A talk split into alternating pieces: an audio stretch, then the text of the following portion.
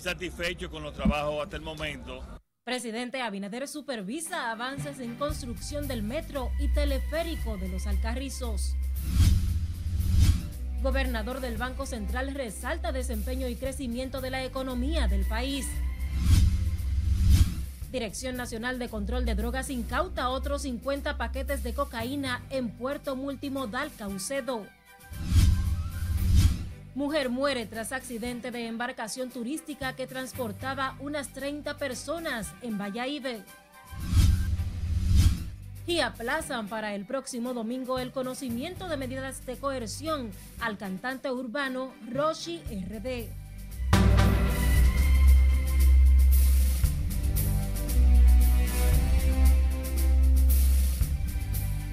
A todos y bienvenidos a la emisión fin de semana de Noticias RNN. Yo soy Scarlett Guillardo y hoy tengo el honor de informarles. Iniciamos esta emisión de noticias con el presidente de la República, Luis Abinader, supervisó este domingo los avances de la construcción del metro y teleférico de los Alcarrizos, cuya inversión o que impactará la vida de más de 400 mil habitantes del área. Durante un recorrido de supervisión, el mandatario también dio inicio al plan de asfaltado de calles en Los Alcarrizos y Pedro Brand. Si le dice Aquino con la historia. Estoy satisfecho con los trabajos hasta el momento. Este domingo el presidente Luis Abinader agotó una amplia agenda en Los Alcarrizos, Pantoja y Pedro Brand. Inició con la supervisión de los trabajos del metro y teleférico, obra que tiene un avance del 40%.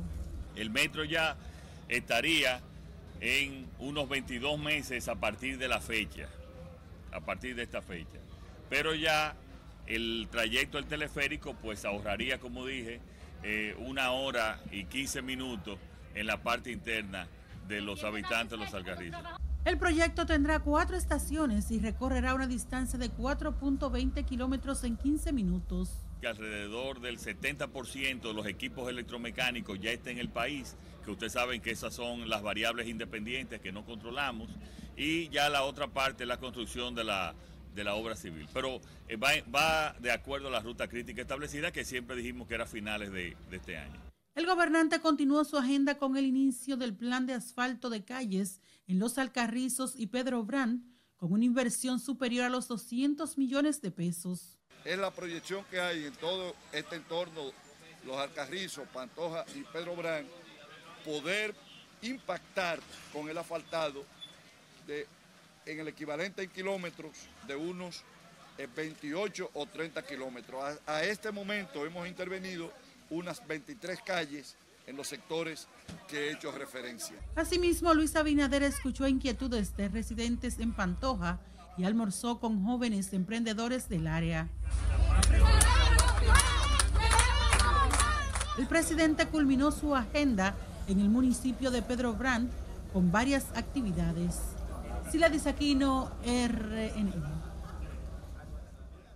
En otra información, el gobernador del Banco Central de la República Dominicana, Héctor Valdés Albizu, participó en las reuniones de primavera del Fondo Monetario Internacional y el Banco Mundial que se celebraron del 18 al 24 de abril en la ciudad de Washington, Estados Unidos. El gobernador Valdés Albizu participó además en la reunión de la constituyente encabezada por Afonso Bevilacqua, director ejecutivo del FMI por Brasil y presidente de la silla de los países a la que pertenece la República Dominicana ante el organismo. Allí se abordaron, se abordaron los resultados macroeconómicos de sus países en 2021 y las expectativas para el cierre de este año en medio de un entorno internacional complejo. En su intervención, el Banco Central de la República Dominicana resaltó el desempeño de la economía dominicana con un notable crecimiento del 12.3%, equivalente a una expansión del 4.7% comparado con el nivel de producción real del año 2019 previo a la pandemia del COVID-19. Cambiamos el curso de las noticias. La Dirección Nacional de Control de Drogas incautó 50 paquetes presumiblemente de cocaína mediante un operativo de interdicción realizado en el puerto Caucedo. Agentes antinarcóticos, efectivos militares y unidades caninas perfilaron decenas de contenedores que estaban de tránsito por el país procedentes de Cartagena, Colombia. Tras una inspección más rigurosa se ocuparon en los compartimientos escondidos del área del motor del contenedor los 50 paquetes de la sustancia. Estos estaban envueltos en cinta adhesiva. El contenedor cargado de utensilios médicos tenía como destino final Rotterdam. El Ministerio Público y la DNCD iniciaron una investigación sobre el frustrado envío del alijo a Europa. En una nota lamentable, una mujer murió y al menos otras cuatro personas resultaron heridas tras sucumbir una embarcación con unos 30 excursionistas a bordo de la zona turística, a bordo de la embarcación con destino a la isla Saona en Valladolid. La víctima, identificada como Argentina Payano, residía en Villa Olímpica, en San Pedro de Macorís. Los heridos fueron llevados a diferentes centros de salud de la Romana. Al lugar se presentaron brigadistas de la Defensa Civil, del Sistema Nacional de Emergencias 911 y del Cuerpo de Bomberos. Con este suman dos los accidentes que se registran en circunstancias similares en menos de una semana en esa zona. Hablemos ahora de la Oficina Judicial de Servicios de Atención Permanente de Santo Domingo Este. Aplazó para el próximo domingo el conocimiento de medidas de coerción contra el intérprete de música urbana Adelis Ramírez Oviedo, mejor conocido como Roshi RD. Los abogados del imputado solicitaron el aplazamiento de la medida para organizar los elementos de prueba y presupuestos del caso que se sigue al artista acusado de supuesta agresión sexual a una menor de 16 años. Queríamos apresurar y conocer una audiencia sin tener los elementos necesarios para que Rochi consiga su libertad lo más pronto posible. Los presupuestos son indispensables en la medida de coerción. El tribunal impuso además el pago de una garantía económica para la madre de la menor detenida por su vinculación al caso en el que se acusa al exponente Roshi RD de abusar sexualmente de una adolescente. Vamos a una pausa. Al regreso, alcaldesa del Distrito Nacional anuncia licitación de nuevos contratos para la recogida de desechos sólidos. Y conozca lo que dice el doctor José Joaquín Puello de la enfermedad cutánea que mantiene alerta a las autoridades de Haití. Más al volver. Siga con RNN, emisión fin de semana.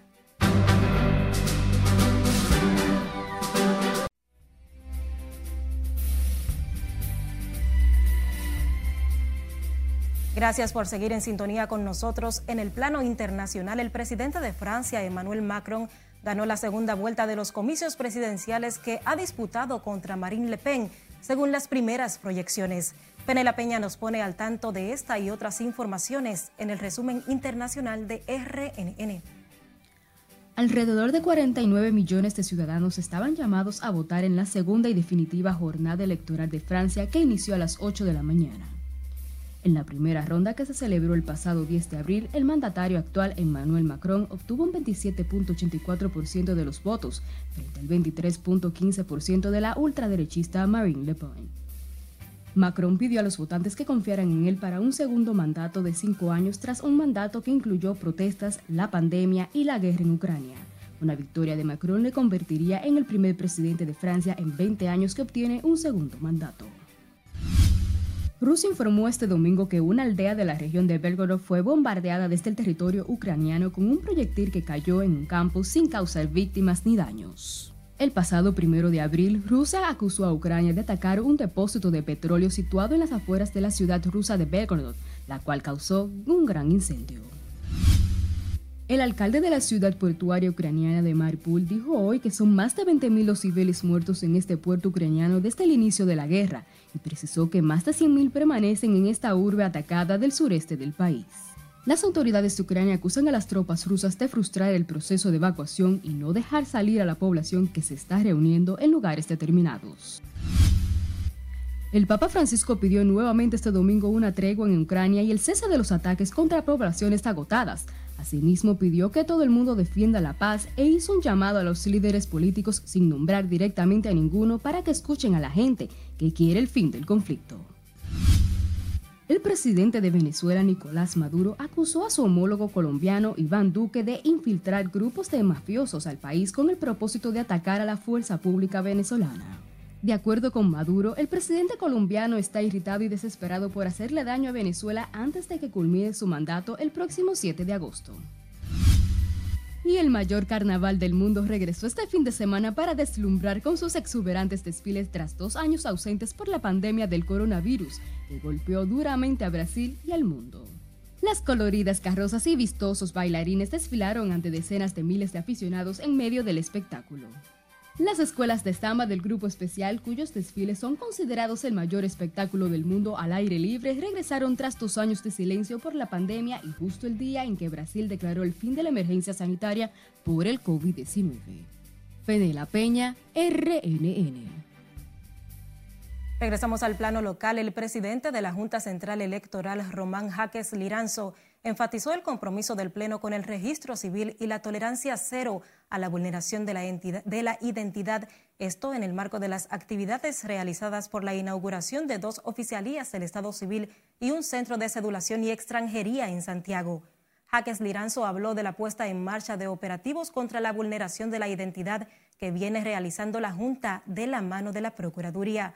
El magistrado detalló que en la actual gestión se han realizado cinco operativos para desmontar redes que se dedican a la suplantación de identidad y falsedad de documentos, lo que ha resultado en decenas de arrestos y cuatro condenas.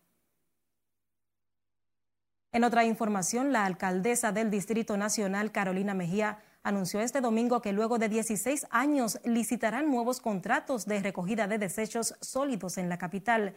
Lo informó durante la rendición de cuentas por sus dos años de gestión en donde resaltó, entre otras, las obras ejecutadas como proyectos La París y su entorno, así como la cuarta etapa del malecón, entre otros. Informarles que luego de 16 años, finalmente saldrá la licitación de los nuevos contratos del servicio de recogida de desechos sólidos. Tema que complementado con la educación ciudadana garantizará que los siguientes años la ciudad, las calles, las cañadas de nuestro Santo Domingo mejoren. La alcaldesa del Distrito Nacional destacó también entre las obras ejecutadas en su gestión la recuperación de 80 parques en distintos puntos de la capital. Carolina Mejía dijo que los proyectos se desarrollan a través de una reingeniería financiera dentro del ayuntamiento.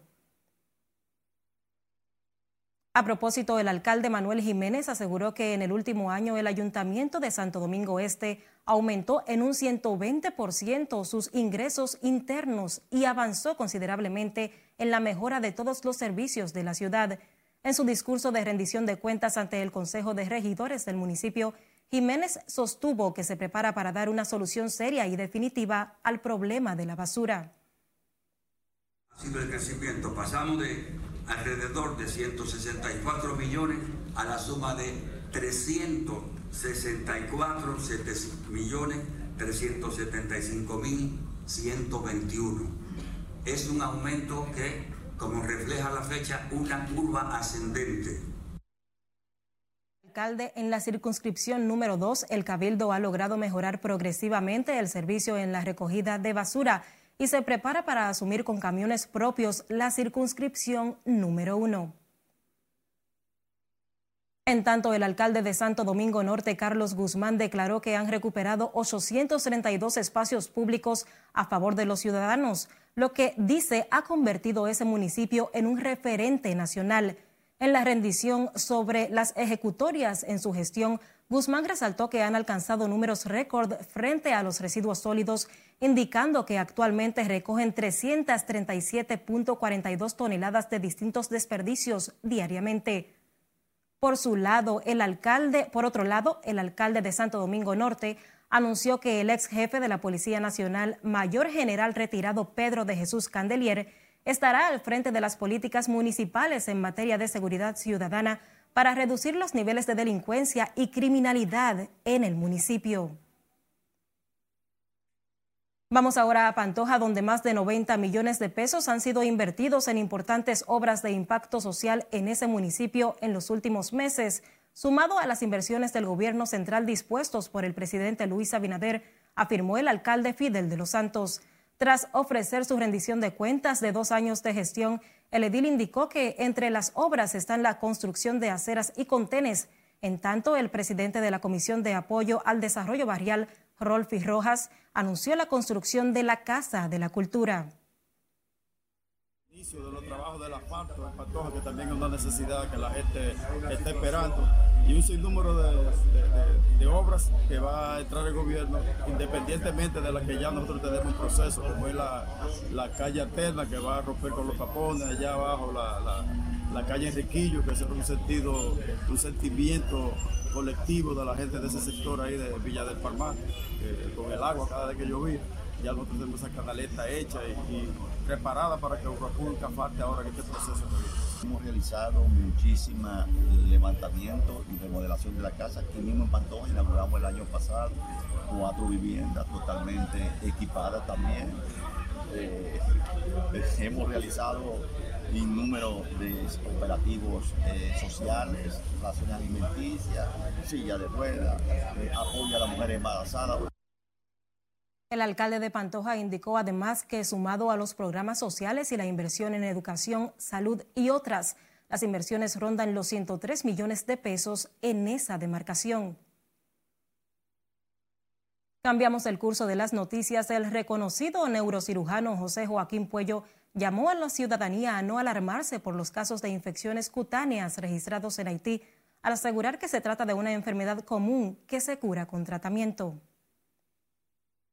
color muy rojo, como unas ampollitas y sobre todo que produce mucha picazón. El experimentado neurocirujano dominicano con más de 50 años de ejercicio profesional en el área de la salud recomienda a la ciudadanía acudir al médico en caso de presentar síntomas de la enfermedad cutánea similar a la sarna. Obviamente está muy relacionado con los niveles de higiene que la gente tiene eh, puede ser transmitida de, muchísimas formas, inclusive sábana sucia, los perros, etcétera, etcétera. Lo importante de la sarna es que es una enfermedad de la piel que se trata y se cura totalmente. O sea, la gente no debe tener eh, mayor preocupación al respecto. Asegura que se trata de una infección común que no debe ser motivo de alarma porque por muchos años los médicos y sobre todo nuestros dermatólogos han tratado la sarna y la gente se cura. Yo creo que se ha hecho, vamos a decir, una, una advertencia, pero dejémoslo hasta ahí, una simple advertencia de que tenemos que cuidarnos. Y la...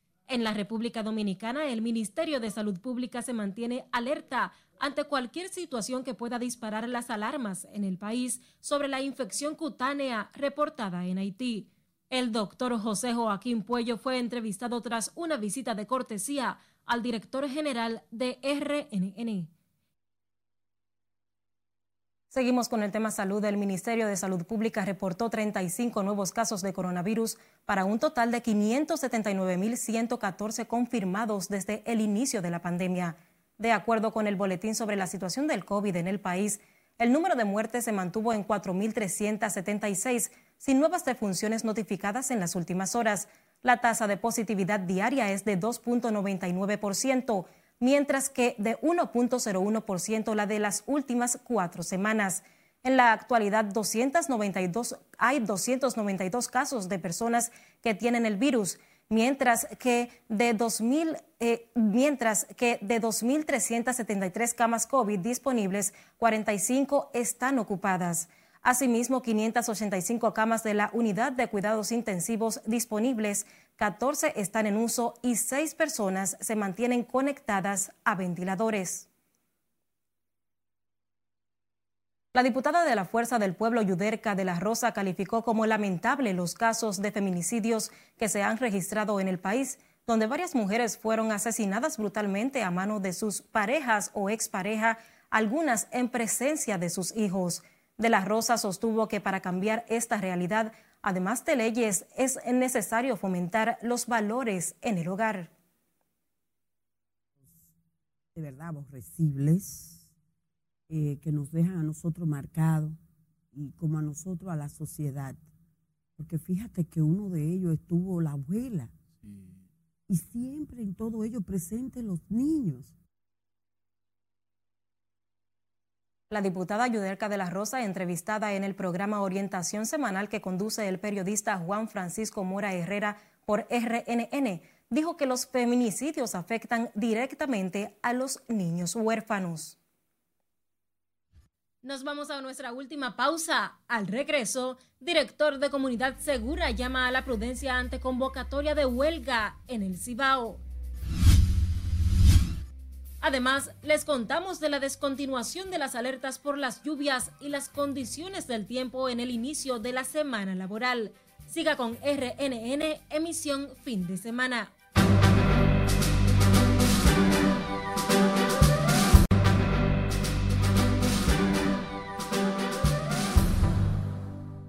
Gracias por seguir en sintonía con nosotros. El director del programa de Comunidad Segura, David Polanco, llamó a la prudencia a los convocantes de una huelga este lunes en el Cibao. El funcionario pidió a los representantes de las diferentes organizaciones sostener un diálogo que permita llegar a un acuerdo sin que se afecte la tranquilidad y el desarrollo de las actividades productivas en esa zona del país.